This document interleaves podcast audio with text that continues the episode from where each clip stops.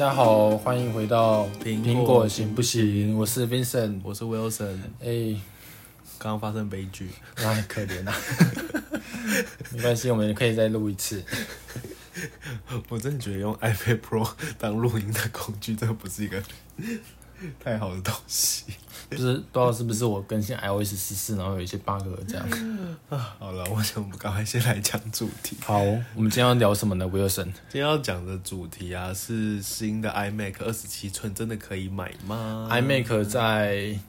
上个礼拜就突然这样给你更新了。就是它就是无预警的在苹果官网上面给你弄一个更新出来，，对，然后就告诉你说，哎、我们有二十七寸新 iMac，快来买，快来买。然后我那时候在看更新的时候，你知道我努力的看它到底更新什么东西，直接按到 spec，完全没有没有看到 overview 在吹捧什么小这样。他就他就是告诉你说，我就是把整个基本的架构的规格全部 upgrade 了一次、对，啊，就是把它 upgrade 到现代人应该要有的水准，这样，因为他二零应该有的水准。他真的很久没有更新了，所以就是就是我我觉得这这可以讨论的几个事情啦，因为你看他他就是 Intel 的更新嘛，嗯。就是因为 Intel CPU 已经在 iMac 这个产品线上已经很久没更新了，然后就是另外一个需要担心的点说，就是他以前呃呃不是前阵子刚发表的，就是在 WWDC 上面说他要弄 on base 的 Mac 嘛，对，那所以是不是代表说，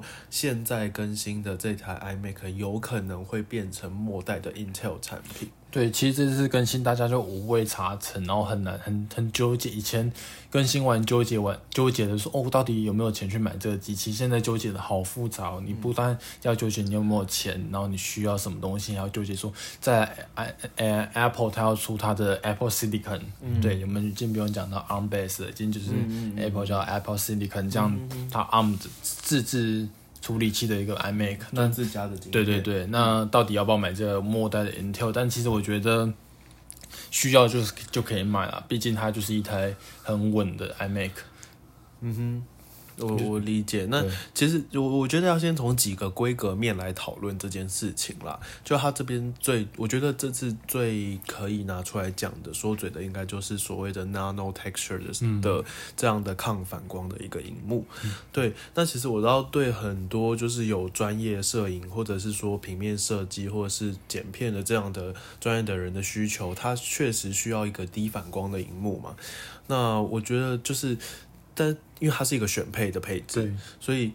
那对于我们比如说一般的 user 来说，我只是上上网啊，我只是做一般的简单的轻文书，我到底有没有需要用到这样子的一个荧幕呢？嗯，我觉得以它这个配件五百美金来说，一般的使用者完全不用去考虑这个荧幕。对，这荧幕虽然说大家有有一些人会很很就是很 care 说，哦，我的电灯会反射到荧幕，然后我看影片或者说看这个荧幕会很不爽。但其实我觉得你去买一个遮光罩吧，就是那个 nano texture。这个 nano texture 原本是弄在苹果上次发表的，就是无敌爆肝贵的 Pro XDR 的荧幕，那他把这次把这个技术下放下来，对他其实苹果就在说，它这个看反光的技术可以保持，就是不但可以保留，就是哎、不是不但可以去看反光，还可以保留它荧幕原本应该有的色彩。嗯嗯嗯嗯，但是它就是相对来说，它呃没有那么的像原本的反光的情况那么严重嘛。对，嗯。但它就是大家如果有去那个 A 十三看过实际的那两台贵松松的荧幕，它有一台是嗯。原本的光面的荧幕，另外一台就是有上 nano texture 这个配件的荧幕，看起来还是有差吧，还是有点差，它就没办法像原本那么那么的光鲜亮丽，嗯。但但它真的是降低很多的反光。对，那降低反光不就是这这件事情，嗯。对，不单对一般看荧幕。编编辑影片或做事情的人是一件就是比较不不伤眼睛的事情，嗯。再来是对专业的平面设计师来说，因为平面设计师很多东西都是要去印刷列印出来的，嗯那在用这个雾面荧幕之后，他其实看到的画面可以比较接近他印出来的东西，因为你你印出来的东西基本上不会是光面的，而且会就是 CMYK 的这个系统，它不会像荧幕 RGB 这个系统看起来那么的鲜艳。所以说，你有上这个雾面的 Nano Texture 的一的会相对拟真就是。对，会相对比较接近你印出来的真实感，哦。然后比较好去比对或者或去观察，呃了解观察你的设计这样。就是所以还是就是会推荐说有专业的就是需求的人，还是可以选配这个 nano texture 的荧幕嘛。嗯，没错。好啊，那其实我看到另外一个更新的规格是说，它现在全系列全产品线，就是不管是就是入门款或者是高阶的 iMac，它都把 Fusion Drive 这个东西拿掉了，那只剩下 SSD。那是不是也代表说，在传统的这些硬碟这种硬碟盘的这种东西已经回不去了呢？嗯，没错，我们也没有希望它回去。你说苹果终于终于把 iMac 的这种很很慢的那个拖慢它整体速度的 i、那个的硬碟拿掉。嗯大家如果有用过旧的 iMac，一定知道哦，Mac 开机速度很慢。嗯，它就是停在那颗白苹果很久。对对对对，它其实就是被这个传统硬碟给拖累。那就算到 Fusion Drive，它这些 Fusion Drive 比较像一个过渡的时代，因为当时的 SSD 很贵贵，对，所以它其实就是透过一个融合技术，嗯就是把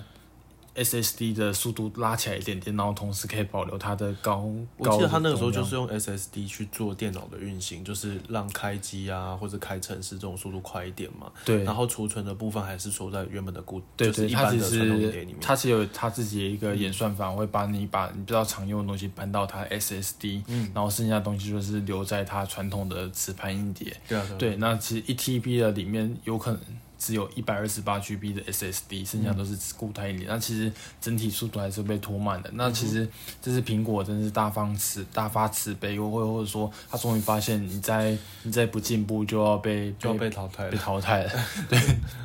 所以他终于把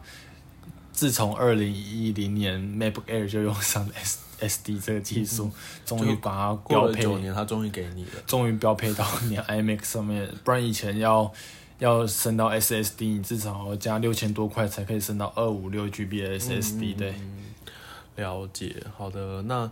那我看规格上面另外一个更新比较令人可以觉得哦，好像有有点感觉，就是前镜头的部分。以前前镜头不管是 Mac 啊、MacBook、iMac 这些，全都是就是。呃，七百二十 P，那他现在这次给你一个一零八零 P，然后把就是单一个麦克风改为阵列式的收音，所以它好像就是呃，因印象现在目前就是疫情的关系啊，有很多就是需要在家里工作，然后要开视讯会议的这群人，就是方更方便的是可以就是用这样子的桌机来使用啦。那你就就这件事情，你觉得是怎么样的一个情况？嗯，苹果给你升级这个前相机当然是一件好事啊，因为它也也不给你加加价这样。嗯对，那其实一零八零 P 就是以二零二零年来说，这就是该有的规格。嗯哼，对，就像刚刚的 SSD 就是该有的规格，苹果终于大发慈悲的给你。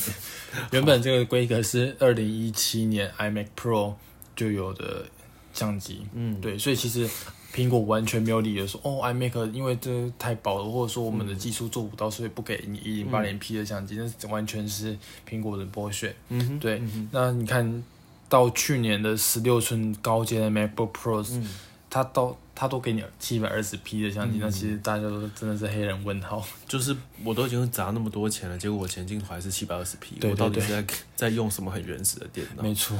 所以这次苹果给你一零八零 P，我觉得是一个 但或许我在想，它就是从这一代开始，它所有以后后后面的所有 Mac 系列的产品，全部都会升一零八零 P 了，因为你不可能在就是 iMac 用一零八零 P，其他还就全部都还停留在七百，那就真的有点荒谬。苹果其实总是会做出一堆让人匪夷所思的事情嘛，所以其实我们就是不期不待，不受伤害害，就是那苹果给的就 Thank you Apple 这样。好的，那最后回到一个最最最最原始的话题，就是最根本的问题，就是我真的需要买这一台新的 iMac 二七寸吗？因为其实大家都知道嘛，在之前 WWDC 的时候，他发表说，哦，我终于要抛弃 Intel 了，我要自己做自己的 Apple Silicon 了，我要做一个就是呃 ARM base 的 Mac，、然后把全产品我就全部都抛弃 Intel，就是我可以就是做出自己更快更好的 Mac 这样子。那就是就就是刚刚那个问题嘛，我我到底要买这一台，我还是要等之后的 On Base Mac？那你觉得这个这个要怎么看？其实我觉得如果没有到很急的话，你真的就可以等到九月啊、十月的发表会，看苹果有没有可能端出牛肉来。对，那如果苹果在今年没有推，在十月之后没有推出，那其实应该就是等到最最快最快就是明年三月的事情了。那就是去评估说你要在哪个时候决定要买 iMac。但其实我个人觉，我个人建议就是可以等到至少十月再决定要不要买这台 iMac，因为有可能说 on on best 的 Apple Silicon 的 Mac 这台 Mac 有可能不但设计会改的很很现代很潮以外，然后价格有可能会因为 Apple 用自己的 CPU 会稍稍把价格压压低，然后来刺激这一波我觉得你不要在上面乱讲，搞不好苹果就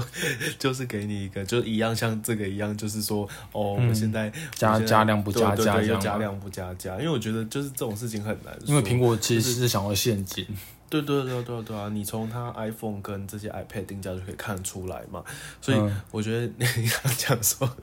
可能会降价，这是一个有点可怕的的说法啦。但但我觉得没关系，我们可以看一下之后到发表到底价格上会有什么样的变嗯，化。我觉得至少 Apple 不会再再随便再加价，在它这些平民平民的比较平价的，也不是平价，比较一般用户的产品来说，因为苹果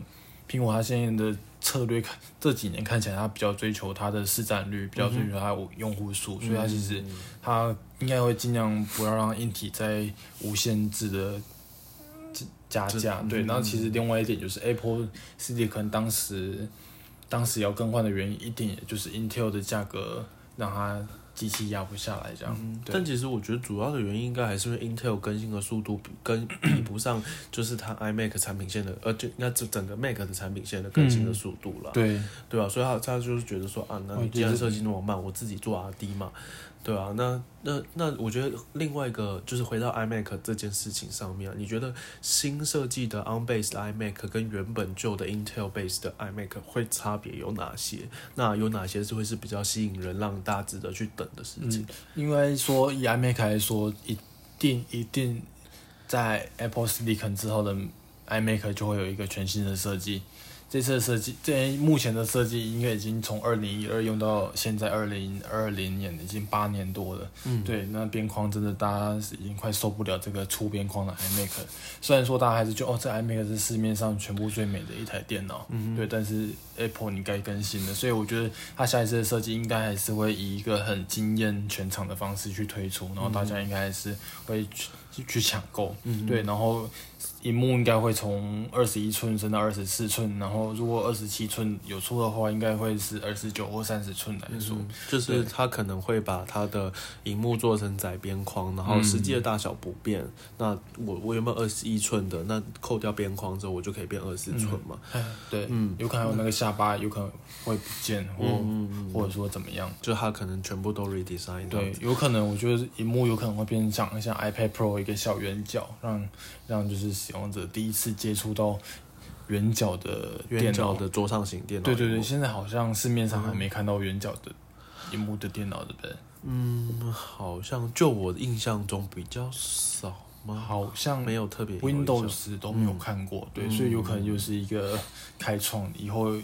Windows 的笔电都是全部来一个圆角之类的，是确确实是有可能啦，对就是把它做成窄边框，然后倒一个圆角这样子。对，因为以现在来说，iMac 的边框已经没有人可以比它更厚了。